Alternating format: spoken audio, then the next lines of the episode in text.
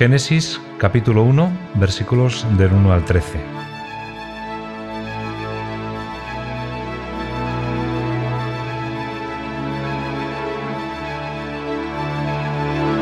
Cuando Dios en el principio creó los cielos y la tierra, la tierra era una masa caótica y las tinieblas cubrían el abismo, mientras un viento impetuoso sacudía la superficie de las aguas. Entonces dijo Dios, que exista la luz, y la luz existió. Al ver Dios que la luz era buena, la separó de las tinieblas, llamando a la luz día y a las tinieblas noche. Vino la noche, llegó la mañana, y ese fue el primer día. Y dijo Dios, que exista el firmamento y separe unas aguas de otras. Y así sucedió. Hizo Dios el firmamento y separó las aguas que están abajo de las aguas que están arriba. Y Dios llamó cielo al firmamento. Vino la noche, llegó la mañana, ese fue el segundo día. Y dijo Dios, que las aguas debajo del cielo se reúnan en un solo lugar para que aparezca lo seco. Y así sucedió. Dios llamó tierra a lo seco y al conjunto de aguas lo llamó mar. Y vio Dios que esto era bueno. Y dijo Dios, que la tierra se cubra de vegetación, que ésta produzca plantas con semilla, y árboles que den fruto con semilla, cada uno según su especie.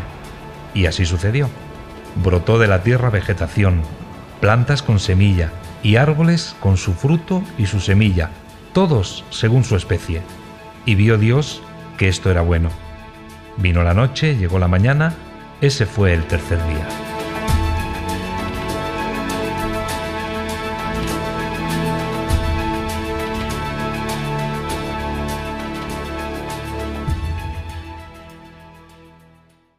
Primera carta a Timoteo, capítulo 4, versículos del 1 al 5.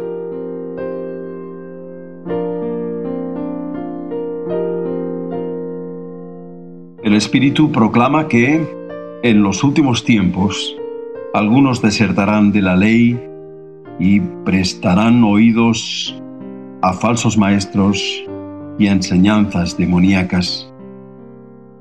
Se trata de embaucadores hipócritas que tienen la conciencia empedernida y que prohíben tanto el matrimonio como el uso de ciertos alimentos, siendo así que Dios ha creado estas cosas para que los fieles, que conocen la verdad, disfruten de ellas dándole gracias. Pues todo cuanto Dios ha creado es bueno, y nada hay que sea pernicioso si se come dando gracias. Todo lo santifica la palabra de Dios y la oración.